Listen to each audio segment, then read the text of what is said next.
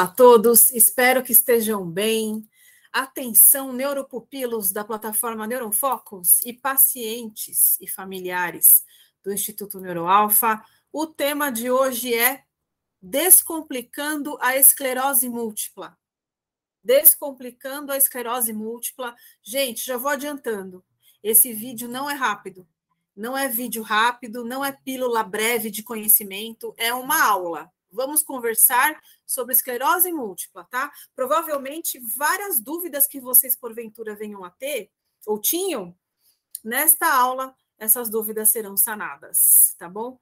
Eu espero que vocês curtam. Essa semana foi uma semana muito importante em relação à esclerose múltipla, porque a gente teve uma uma atriz famosa e muito competente que é a Gota Stresser. Gota, um beijo. E eu espero que um dia você veja o meu vídeo, tá? Sobre isso, que isso te ajude também a, a dar consistência, conhecimento né? e força na sua recuperação. E eu sou fã da Bebel. Desabafo aqui. Sou fã da Bebel, da grande família. Vamos lá, gente. Então, e aí, devido a essa questão da mídia, né? Aparecendo Fantástico, muitos canais falando e tudo mais, eu resolvi conversar um pouquinho sobre esclerose múltipla com vocês. Tem muita coisa legal, espero que vocês curtam, tá? Vamos lá. Primeira coisa, da onde vem o nome esclerose múltipla? Vamos conversar um pouquinho, né? Vamos falar, vamos começar lá do começo. Então, como chamam as células que fazem parte do sistema nervoso? Algumas dessas células, né? São os neurônios, são as células nervosas. Os neurônios, eles têm uma capa né, de uma substância chamada mielina, onde essa substância ela age como um isolante elétrico em relação à passagem do impulso. Então, as células neurais, que são os neurônios que transmitem os impulsos, eles têm uma capa chamada mielina, né? E essa capa, ela sofre uma degeneração. A mielina sofre uma degeneração por via inflamatória. Ocorre uma neuroinflamação, que a gente chama, e essa mielina ela é degradada. Eu vou falar muito mais sobre isso. Nós vamos falar mais. Mas essa mielina é degradada, e aí pode haver ali uma reestruturação de tecidos cicatriciais e que formam plaquinhas. Esses tecidos cicatriciais que formam plaquinhas, né, são chamados de escleroses, essas, essas porções. Então, esclerose, tanto é que no, o nome dela antigo era esclerose em placas, tá? Então, esclerose por ser essa questão cicatricial e múltipla. Por quê? Porque acomete qualquer região do sistema nervoso central. Por isso que chama esclerose múltipla, tá? São essas cicatriz, cicatrizinhas em várias regiões do sistema nervoso central. Aí, daí o nome esclerose múltipla. Nós vamos falar mais sobre isso, tá? Ela foi descrita em 1868 pelo pai da neurologia moderna. Gente, o fundador da neurologia moderna é o famoso neurologista Jean Martin Charcot. Quando você não tiver nada para fazer, você vai lá olhar. Quem foi Jean Charcot? Veja lá. É o pai da neurologia moderna. Tem até um quadro famoso com ele, dando aula ali. Quem, quem gosta de neuro vai saber o que eu estou falando. Eu vou colocar no canto aqui para vocês verem esse quadro. E é, ele até deu o nome de esclerose em placas. Aliás, foi o Jean Charcot também que, que descreveu muitas outras doenças neurológicas, tá? A doença de Charcot-Marie, a própria doença de Parkinson, foi ele que deu o nome para homenagear o James Parkinson, tá? Que foi um clínico inglês. Mas aí, vamos parar de falar disso, né? Foi ele que descreveu nessa época. E o que, que a gente tem para falar da característica, das características básicas da esclerose múltipla? Ela é uma doença desmielinizante, por isso que a gente fala que a mielina está sendo degradada. Ela tem um caráter autoimune. As doenças autoimunes é quando o nosso próprio sistema imune ataca a nós mesmos. O sistema imune, que seria um sistema defensor, de defesa e por aí, né, em relação aos agressores, invasores, em termos de matar o vírus, matar a bactéria, fagocitar, comer o microorganismo ali, né? Eles fagocitam porções de nós mesmos, da, mielina. Então, esses processos são, são chamados de processos autoimunes. Tá? E a esclerose múltipla é categorizada como doença autoimune e ela comete o sistema nervoso central. tá, gente? Não é qualquer, sistema, qualquer parte do sistema nervoso, tá? Então, se você, você meu neuropupilo, aluno, falar, eu não lembro das partes do sistema nervoso, então você vai lá estudar, tá? Vai estudar, dá pause aqui, depois você volta para ver o vídeo. Porque vocês vão ver que tem o sistema nervoso central e o sistema nervoso periférico. O sistema nervoso central, quem compõe o sistema nervoso central? Encéfalo e medula espinhal. Quem é o encéfalo? Cérebro, cerebelo, tronco encefálico e a medula espinhal. Então, é, todas essas partes aí que constituem o sistema nervoso central fazem parte das, do, das porções que são acometidas por esse processo de desmielinização. E aí o que acontece, gente? Ocorre uma neuroinflamação e uma degradação da bainha de mielina. E essa degradação, ela é, ela pode ocorrer em, em processos que a gente denomina surtos. Eu já vou falar sobre isso, né? Então, a fisiopatologia da doença é essa degradação. E como o neurônio ele é responsável por transmitir impulsos nervosos específicos, então a gente tem os neurônios sensoriais, a gente tem os neurônios motores, a gente tem os neurônios dos olhos, os neurônios do, dos que, que, que envolvem movimentos é, dos membros, do tronco, neurônio em relação à respiração, neurônios em relação a, a funções mentais. Então, todos esses processos podem ser acometidos. É isso que a gente vai falar já já. Que tem as células precursoras da mielina. Atenção, pupilos, hein? Quais são as células precursoras da mielina?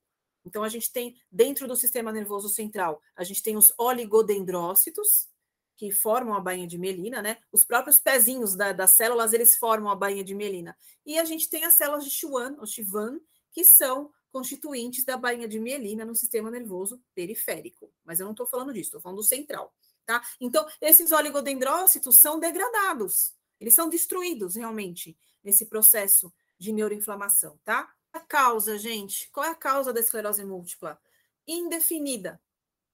É uma causa desconhecida. É claro que existem causas e existem teorias de fatores causais, fatores que podem contribuir para que a doença se estabeleça. Então, exemplo, uh, acometimento viral. Se a gente entra em contato com um vírus, alguma doença viral, e esse vírus depois pode ficar incubado, fica escondidinho ali, ele pode ser o gatilho para um processo autoimune e para uma desmielinização. A teoria do, do, desse acometimento viral prévio, ele, ele é de, das maior, da maioria das doenças desmielinizantes, não é só a esclerose múltipla também não, tá? A gente tem trabalhos que falam sobre o Zika vírus, o Zika vírus é prévio a Guillain-Barré, lembra da, da, da, daquilo que deu, gente, na, aquele surto ali de, de Zika? Então, as, os pacientes podem manifestar uma doença desmielinizante também. Nesse caso, é do sistema nervoso periférico, tá? Que é a Guillain-Barré. Então, também tem a ver com ataque viral.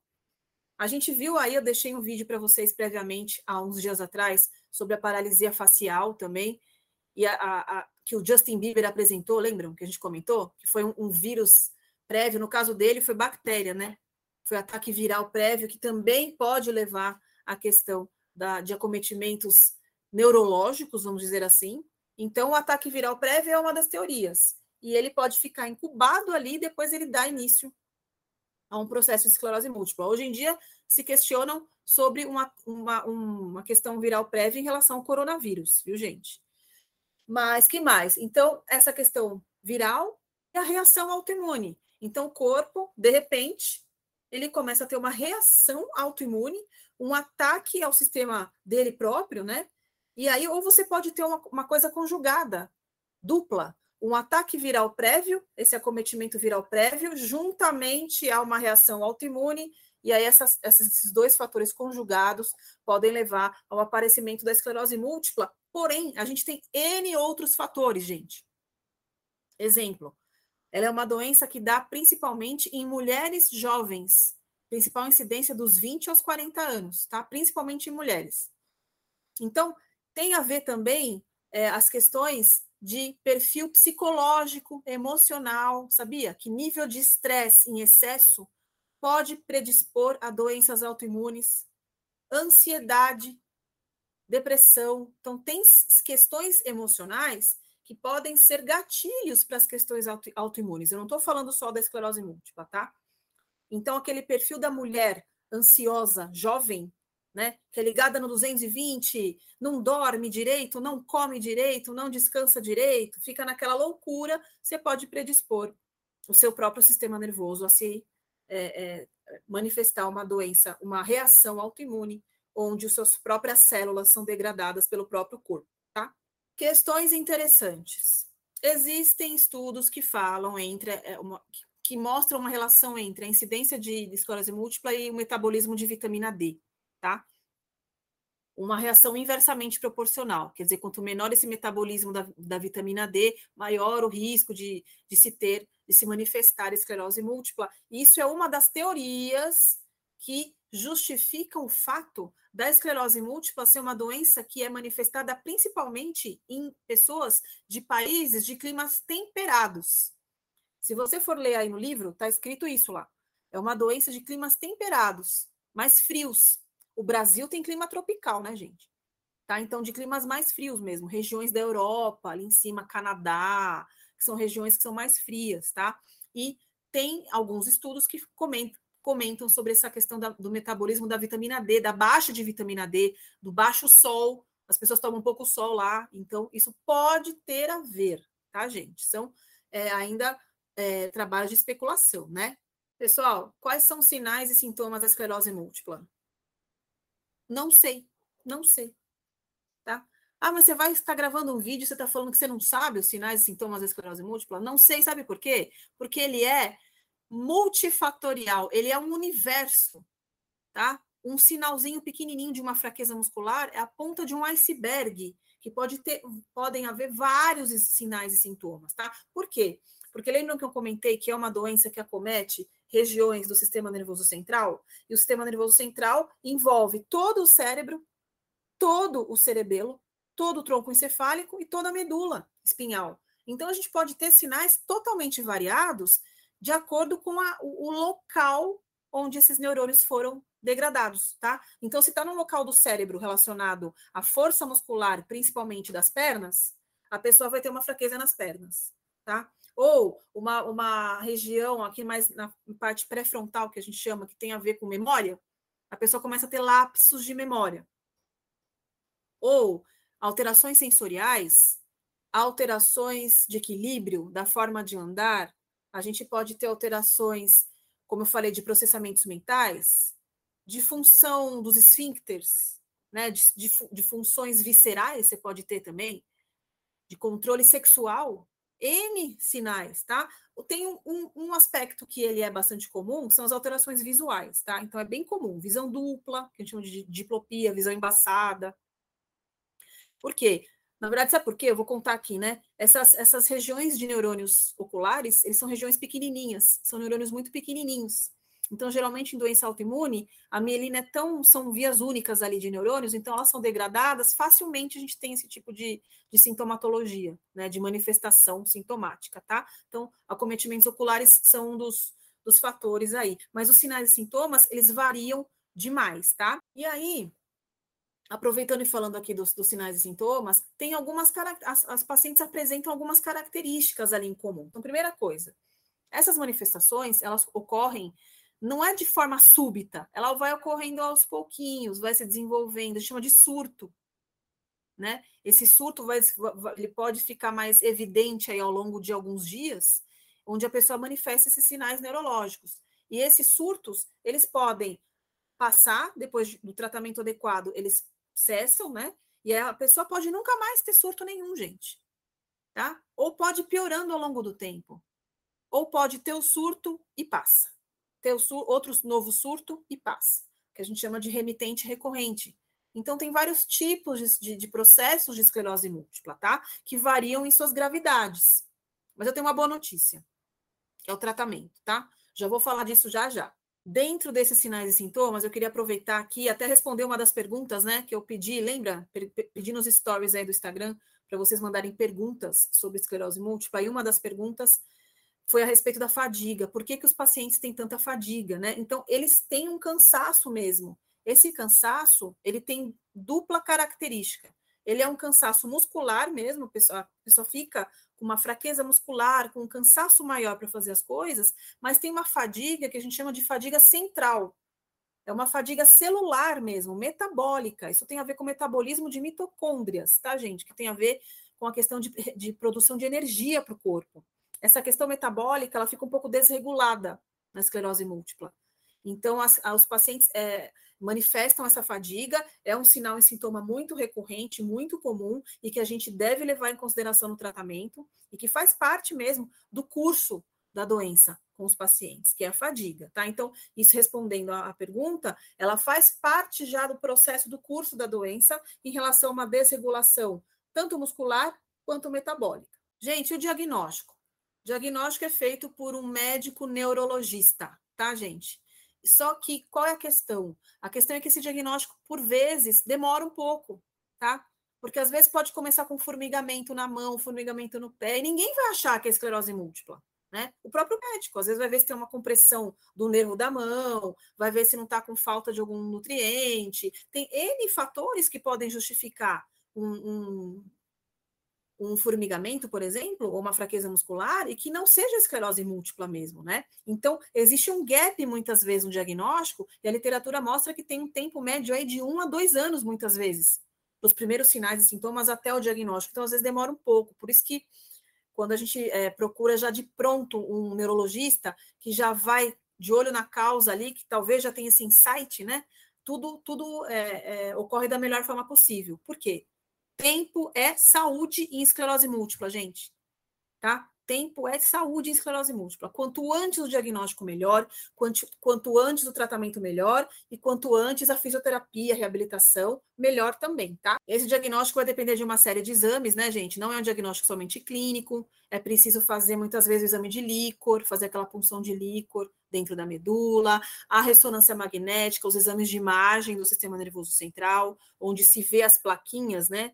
Ah, lembra que eu falei da esclerose em placas, que aparece na massa encefálica, por exemplo, ou lesõezinhas de neuroinflamação na medula espinhal, por exemplo. Isso tem a ver com, com a reação ao contraste do exame e tudo mais, e isso tem a ver com o diagnóstico médico, tá? Ainda com relação aos sinais e sintomas, gente, como, como eu comentei do iceberg, né? Então a gente pode ter sintomas clínicos que são muito evidentes, muito notórios, que a gente chama de sintoma clínico, e a gente pode ter sintomas chamados de subclínicos, que é difícil de ver às vezes, tá? Uma questão de memória, uma lentidão do movimento, uma dificuldade ao ir ao banheiro, é, irritabilidade, ansiedade, insônia, depressão, aspectos psicoemocionais.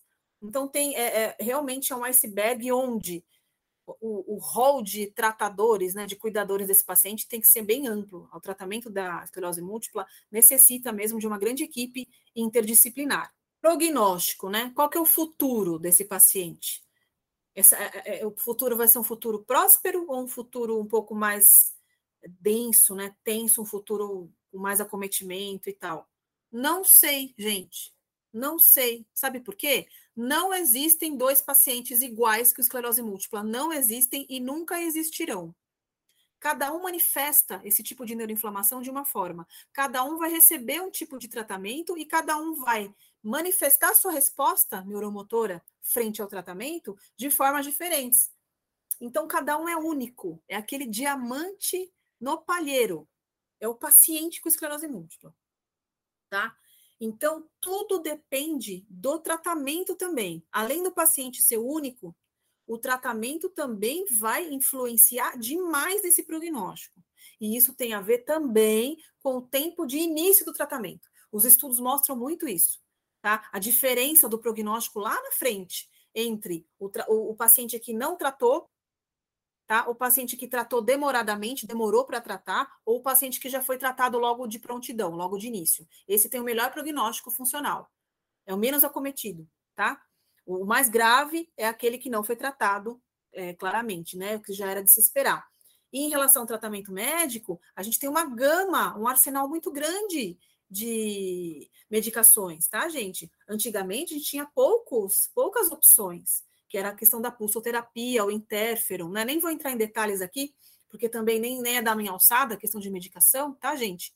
Mas a gente tem uma grande gama, tanto de medicações que, que tem, estão, fazem parte aí dos corticosteroides, como também imunossupressores, imunomoduladores, e para esse tipo de medicação, esse ajuste fino, é preciso um bom médico neurologista. Mas a gente tem uma grande gama de medicações. E agora eu vou falar a respeito da minha formação, que é fisioterapia. A gente vai falar um pouquinho em relação à reabilitação. Então, além da, da equipe médica, a gente precisa também da equipe de reabilitação, onde tem fisioterapeuta, fonoaudiólogo, terapeuta ocupacional, né? Psicólogos e etc. Mas eu vou falar um pouco da fisioterapia agora, que é o seguinte: Existe fisioterapia, fisioterapia específica para pacientes com esclerose múltipla? Sim, existe, dentro da fisioterapia neurofuncional. A especialidade da fisioterapia que cuida desses pacientes é a fisioterapia neurofuncional. Não confundam fisioterapia neurológica com atividade física, tá, gente? Ah, eu tenho que fazer uma atividade física, é bom. Os pacientes precisam fazer? Bom, é bom, sim, tá? Mas a, a fisioterapia, ela vai além do que apenas, por exemplo, andar na esteira, fazer uma caminhada e etc, tá? Então, esses tratamentos, eles são personalizados. Lembra que eu falei? Cada paciente é um, cada paciente é único, cada um precisa, né, de uma dose de exercício correta, de uma dose de exercício de fisioterapia mais adequada. Porém, a gente tem sugestões, né? A gente tem as indicações internacionais aí dos grupos de pesquisa a respeito desse tipo de acompanhamento dos pacientes. Então, para vocês saberem, primeiro, qual a frequência ideal de fisioterapia? Qual a frequência ideal de atividade física, por exemplo, também, né? Então, assim, a frequência ideal é um início do tratamento de duas vezes por semana e depois uma posterior, um posterior aumento para três vezes semanais, tá? Por quê? Um grande termômetro de a quantas anda esse tipo de exercício, esse tipo de intervenção, é o próprio paciente, tá? Então, não existe receita de bolo em fisioterapia neurológica, não existe receita de bolo no tratamento desses pacientes. Como cada paciente é um, ele responde de um jeito, cada um tem a sua fadiga, né, central, lembra que eu comentei? De um jeito, cada um de um jeito. Então, assim, o, a intervenção ela é dosada de acordo com o termômetro. Qual é o termômetro? O paciente. Tá? Então, a fisioterapia clássica, que demora 50 minutos, 60 minutos, 45 minutos, né? Com pacientes com esclerose múltipla não é assim, tá? Então, pode haver sessão, atendimento de 20 minutos de duração, 25, meia hora, 40 minutos, tá? 50. Então, depende muito do processo de manejo da fadiga, de percepção da fadiga desse paciente, da análise do desempenho desse paciente. Então, dicas aos fisioterapeutas. Para você dosar a intervenção fisioterapêutica, a gente olha a, exatamente a fadiga do paciente, então a percepção de fadiga dele, se ele está muito cansado ou não, etc.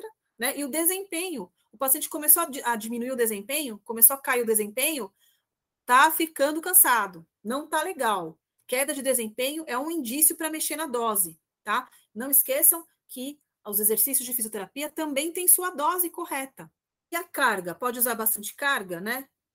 Pode usar carga dependendo do paciente também, tá, gente? Então, antigamente se falava que não podia usar muita carga com os pacientes com esclerose múltipla, hoje em dia sabe-se que pode, né? Usar uma carga um pouco mais intensa, pode fazer trabalho de força muscular, de resistência muscular, treinos de equilíbrio e marcha, né? Quais são os principais objetivos para esses pacientes? Melhora do quadro neuromotor, melhora dos sistemas de equilíbrio e marcha, melhora da qualidade de vida, né? Da integração sensório-motora, dos processamentos mentais que são acoplados à função motora.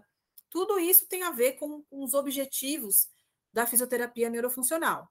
Outra coisa que os pacientes podem apresentar é uma termosensibilidade, uma intolerância ao calor que pode acontecer devido a, devido a essa desregulação metabólica que eu falei para vocês. Então, eles ficam um pouco intolerantes ao calor.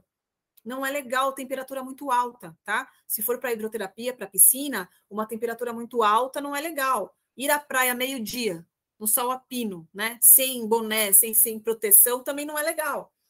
Porque esse excesso de calor pode predispor a essa, esse aumento da neuroinflamação. Então, alguns pacientes, não são todos, alguns pacientes têm, manifestam essa intolerância ao calor de uma forma mais intensa do que outros. E em relação à fisioterapia, continuando aqui, gente, a fisioterapia neurológica, só para comentar um pouco sobre esses exercícios, duas coisas muito legais. Anota aí.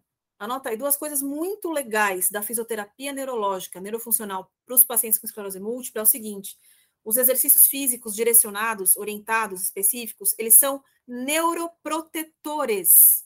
Neuroprotetores são remédios, exercícios direcionados de fisioterapia são remédios para os neurônios, medicação neuronal, tá, gente? Isso não é só para esclerose múltipla, não. Isso vale para doença de Parkinson, para demências, né, Alzheimer, acometimentos do sistema nervoso, o acidente vascular cerebral, AVC. Tá? Então, assim, ele é neuroprotetor. A gente tem produção de proteínas que dão saúde ao neurônio, de acordo com determinado exercício. Então, a gente tem essa questão neuroprotetora, onde a gente pode postergar um novo surto, postergar lá na frente, ou nem tem, é, minimizar a ocorrência de surtos, né? O paciente nem tem mais surto. Eu, por exemplo, eu, eu atendi alguns, muitos pacientes, né? Que eu já perdi a conta de que nunca mais teve surto. Teve uma, duas vezes, três vezes, depois não teve mais, nunca mais. Isso tem a ver com o aporte metabólico, com a resposta neuromotora do paciente frente aos tratamentos, né? Tudo isso tem a ver, mas a gente pode minimizar a ocorrência dos surtos. Isso é muito incrível se a gente juntar essa medicação advinda de uma intervenção física específica da fisioterapia e uma intervenção medicamentosa também, é um ajuste em comum, tá? Por que acontece isso? Por que, que vai diminuir o surto, diminuir, postergar o surto? Porque os exercícios, eles promovem efeitos que a gente chama de neuroplasticidade nesses neurônios. A gente favorece uma, um remodelamento dessas células, né? Uma reestruturação das ligações entre os neurônios, que são as sinapses tá? E, e o legal, para falar um pouquinho mais de uma forma mais específica, os efeitos de neuroplasticidade dos neurônios, quando eles são advindos de um exercício mais global, tipo exercício aeróbico, um exercício de resistência, uma caminhada, etc., eles são diferentes quando a gente compara com exercícios de estratégias, com exercícios mais complexos, com mais desafios, tá? Que sejam treinadas outras funções mentais. Então, os processos de plasticidade são diferentes. Por isso que não basta só atividade física, tá, gente? A hora que a gente vai ler ali, né, ou na literatura, ou numa reportagem, que o tratamento é atividade física, o acompanhamento psicológico, né? mas essa atividade física é um caldeirão onde a gente tem as atividades físicas mais globais e a gente tem a fisioterapia neurológica para isso tá? Que é todo um acompanhamento onde o fisioterapeuta neurofuncional, ele leva em consideração a fadiga, ele leva em consideração os sinais e sintomas, o quadro neurofuncional do paciente, o desempenho, a intolerância ao calor, a fase da doença ali que ele pode se encontrar.